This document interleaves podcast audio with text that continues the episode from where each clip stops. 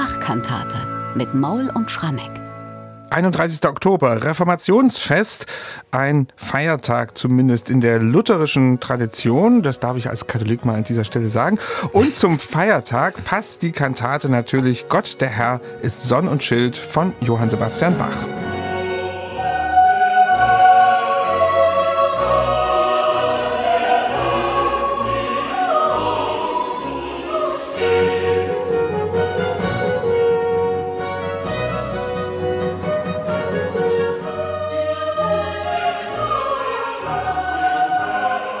Ja, wie muss man sich das vorstellen? Reformationsfest damals im Kernland der Reformation. Das muss natürlich gefeiert werden und das hört man der Musik auch an.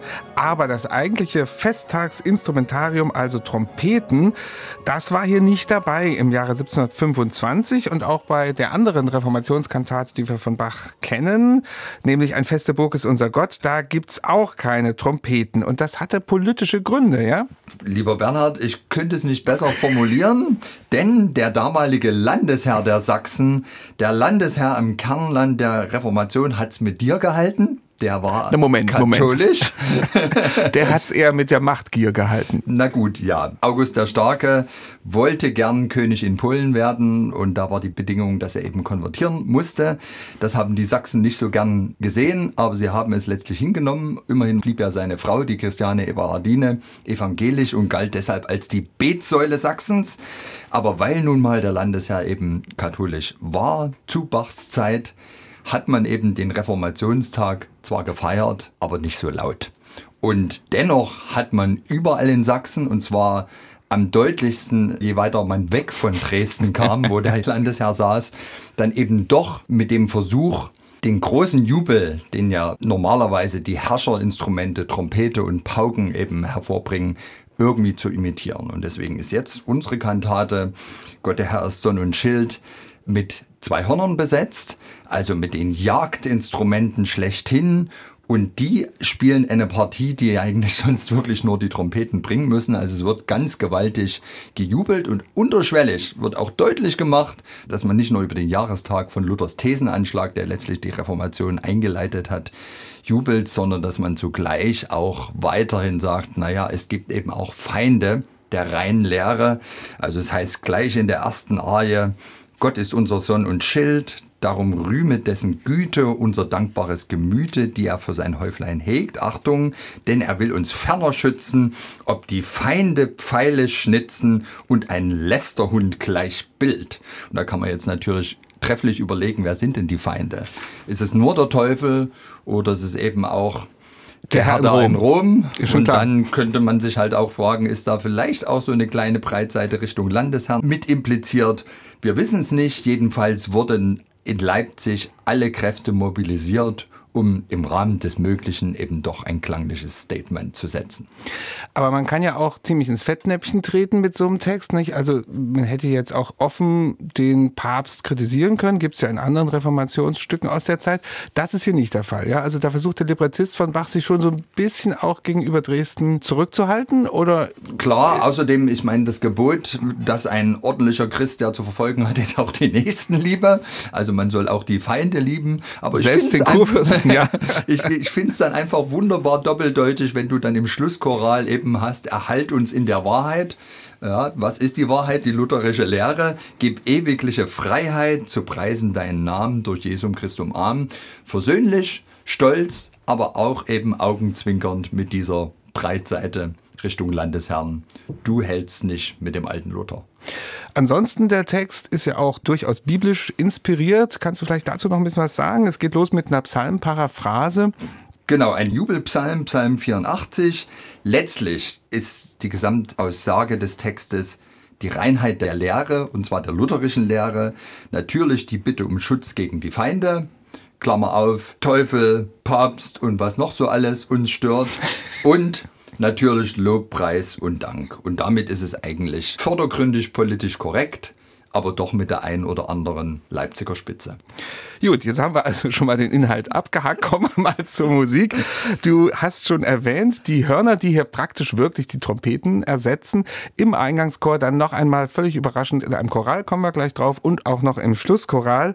Aber zusätzlich zu diesem signalhaften Hornmotiv gibt's hier aber in den anderen Instrumenten ein weiteres Motiv. Und das ist im Grunde die Repetition, die Wiederholung eines einzigen Tons. Das zieht sich durch dieses ganze Stück Ja, ja. Durch.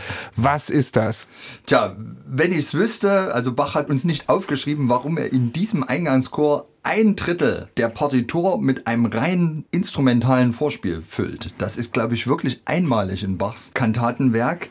Aber ich finde einfach, es passt total, weil es geht ja los mit diesem charakteristischen Jubelmotiv der Hörner, wo auf jede kleine Note, die die Hörner spielen, eben auch der Paukenspieler noch auf sein Instrument zu schlagen hat. Und da habe ich so richtig den Eindruck, hier schlagen die Pauken die 95 Thesen an.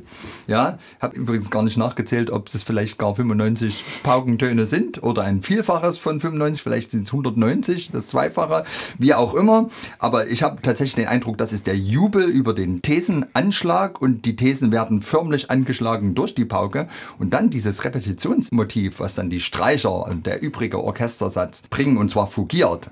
Das hat man den Eindruck, das breitet sich aus wie so eine Seuche, aber im positiven Sinne. Und das ist für mich eigentlich das Bild, das eben... Lauffeuer ist das ein schönes Bild, ne? Danke, das ist das Ja. richtige Wort. Also ausgehend von dem Thesenanschlag, symbolisiert in den Pauken, verbreitet sich jetzt die neue, Klammer auf, reine Lehre Luthers durch alle Stimmen und erfasst jedermann. Und erst wenn diese Stimmung etabliert ist, setzt dann irgendwann der Chor ein mit einer relativ selbstständigen Thematik und artikuliert da oben drauf, Gott der Herr ist Sonn und Schild, der Herr gibt Gnade und Ehre, er wird kein Gutes mangeln lassen, den Frommen. Und im Verlaufe des Satzes, wirklich langer ausgeprägter Eingangschor, kommt das alles in unterschiedlichsten Kombinationen. Also dieses Ausbreitungsmotiv wird mit dem Thesenanschlagsmotiv kombiniert, obendrauf der Chor, mal ist er unten drunter. Also unglaubliche Kreativität lässt Bach walten und ich habe so richtig den Eindruck, der hat sich in Trance komponiert, als er das zu Papier gebracht hat. Denn man kann sehen, wenn man sich diese originale Partitur, die wir von Bach haben, anschaut, er hat sich ursprünglich 16 Seiten zusammengenommen, um darauf die Partitur zu notieren. Und die haben gerade so für den Eingangschor gereicht. Er musste dann praktisch nochmal acht Seiten hinzufügen, um das ganze Stück niederschreiben zu können. Also ich glaube, hier hat Bach wirklich, während er das Ganze zu Papier brachte und in die Muse küsste und in seinem Kopf praktisch Notenfasching war, hat er sich wirklich also ins Delirium komponiert. Herrliches Produkt ist rausgekommen. Also Notenfasching, das Wort hatten wir noch nie hier im Nee. Podcast. Das werde ich jetzt mir mal merken. Und wir haben ja vorhin schon mal kurz reingehört in den Beginn des Choreinsatzes. Und wir hören jetzt mal ganz von Anfang, damit Ja. wir mal auf die 95 Paukenschläge. Anschlagsmotiv, Pauken Und Repetition. Und Repetition, Verbreitung wie ein Lauffeuer.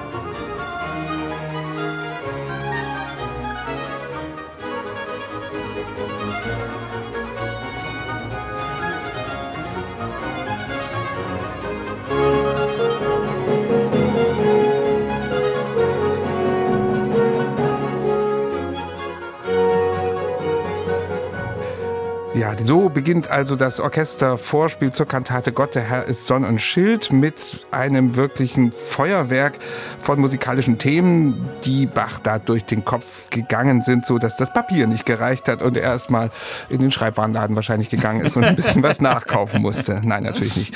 So, es geht dann nach diesem langen Eingangschor weiter mit einer Altarie mit Oboe und die führt im Grunde den Text des Eingangschores fort, kann man sagen. Ja, geht ja genauso los. Gott ist unsere Sonne und Schild, also nicht mehr Gott, der Herr ist Sonne und Schild, sondern Gott ist unsere Sonne und Schild, also ein klein bisschen subjektiver.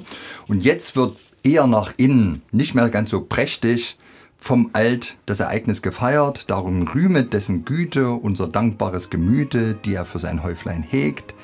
Das hat einen etwas intimeren Charakter, einer Art Duett zwischen Alt Oboe Solo und Basso Continuo, also nach dem Pomp des Eingangschors jetzt ein bisschen besinnliche Musik.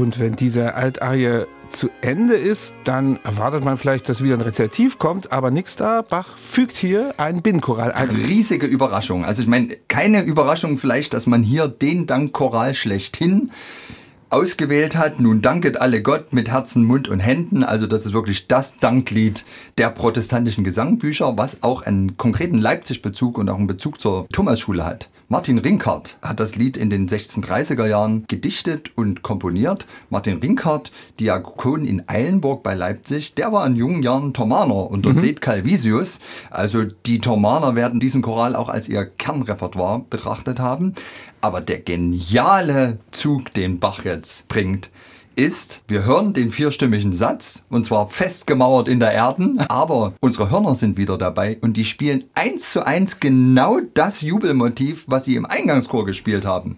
Also mit anderen Worten, der Bach ist so genial gewesen, dass er gesagt hat, ich habe hier ein Jubelmotiv im Eingangschor, was genauso dann zwei Sätze später in der harmonischen Abfolge auch passen muss zu Nun danket alle Gott. Also es ist das Jubelmotiv für die Reformation. Hier offenbart es sich als solches. Also Bach ist sozusagen zweigleisig gefahren im Eingangschor. Er hat zugleich eben die obligate Hörnerbegleitung für den Choral mitgeschaffen. Und das lässt mich atemlos zurück. Und die Pauken sind auch wieder dabei.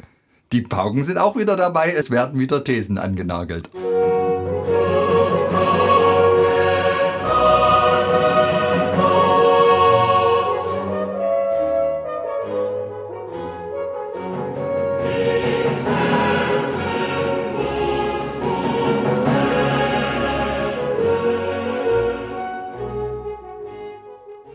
Nun danket alle Gott mit Horn und Pauken und allem drum und dran mitten in der Kantate. Ich kann mir vorstellen, Vielleicht haben da ja sogar auch ein paar Leute mitgesungen, vielleicht sogar alle auswendig, ja. Also das liegt ganz gut, ne? Ich würde es mir wünschen. Und tatsächlich, als ich gestern Abend das Stück nochmal laut auf meiner Stereoanlage gehört habe, dachte ich, Mensch, das könnten wir eigentlich mal in einem Eröffnungskonzert Bachfest bringen.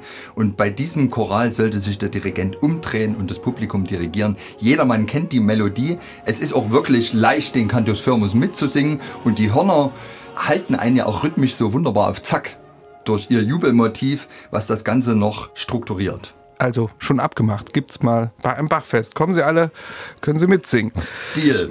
Es folgt in dieser Kantate noch ein Duett Sopran und Bass mit Violinbegleitung. Und da ist wieder mal von den Feinden die Rede, die toben. Hört man die Feinde toben? Die hört man toben, finde ich. Also wir haben erstmal das Duett, was ganz unmittelbar beginnt nämlich ohne instrumentales Vorspiel. Also hier spart Bach total an instrumentalem Vorspiel, maximal. Dafür hat er sich dann den Platz hm. genommen für dieses große Vorspiel instrumental am Beginn des Eingangschors. Ja, der hatte kein Papier mehr. Der musste. das kann auch eine Rolle spielen, will ich gar nicht mal ausschließen. Aber dann gibt es immer diese Zwischenspiele von den Streichern und das sind ganz merkwürdige Harmonien. Das sind so kleine Nadelstiche. Und ich glaube, das sind tatsächlich die Feinde, die permanent eben dort zu hören sind, aber von unseren beiden Sängern gewissermaßen diszipliniert in Grund und Boden gesungen werden.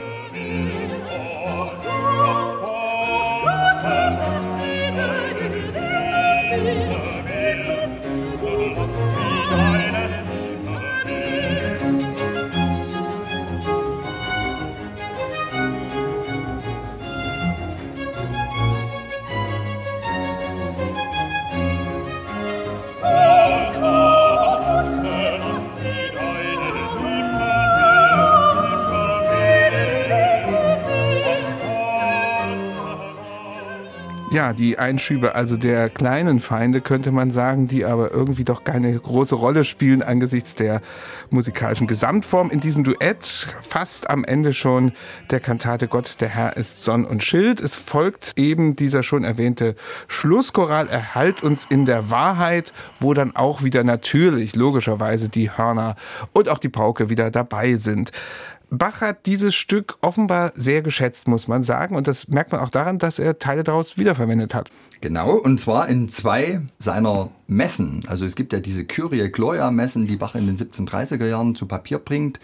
Weitestgehend auf der Basis von Parodien. Also er hat sich alte Kantatensätze genommen und denen den Messtext unterlegt. Und in der Gedor bzw. Ador-Messe tauchen eben Sätze aus unserer Kantate auf. Damit, lieber Bernhard, und das ist für dich bestimmt ein versöhnlicher Befund, wird diese Musik ja plötzlich überkonfessionell. Und da könnt ihr auch in eurer katholischen Kirche wunderbar diese ursprünglich zum Reformationsfest entstandenen Klänge zelebrieren. In dem Fall dann, dass Gott der Herr ist Sonn und Schild, textiert mit Gloria in Excelsis Deo. Und darauf können wir uns doch wunderbar einigen, oder? Sehr gut, sehr gut. Und der Podcast endet versöhnlich, da freue ich mich sehr.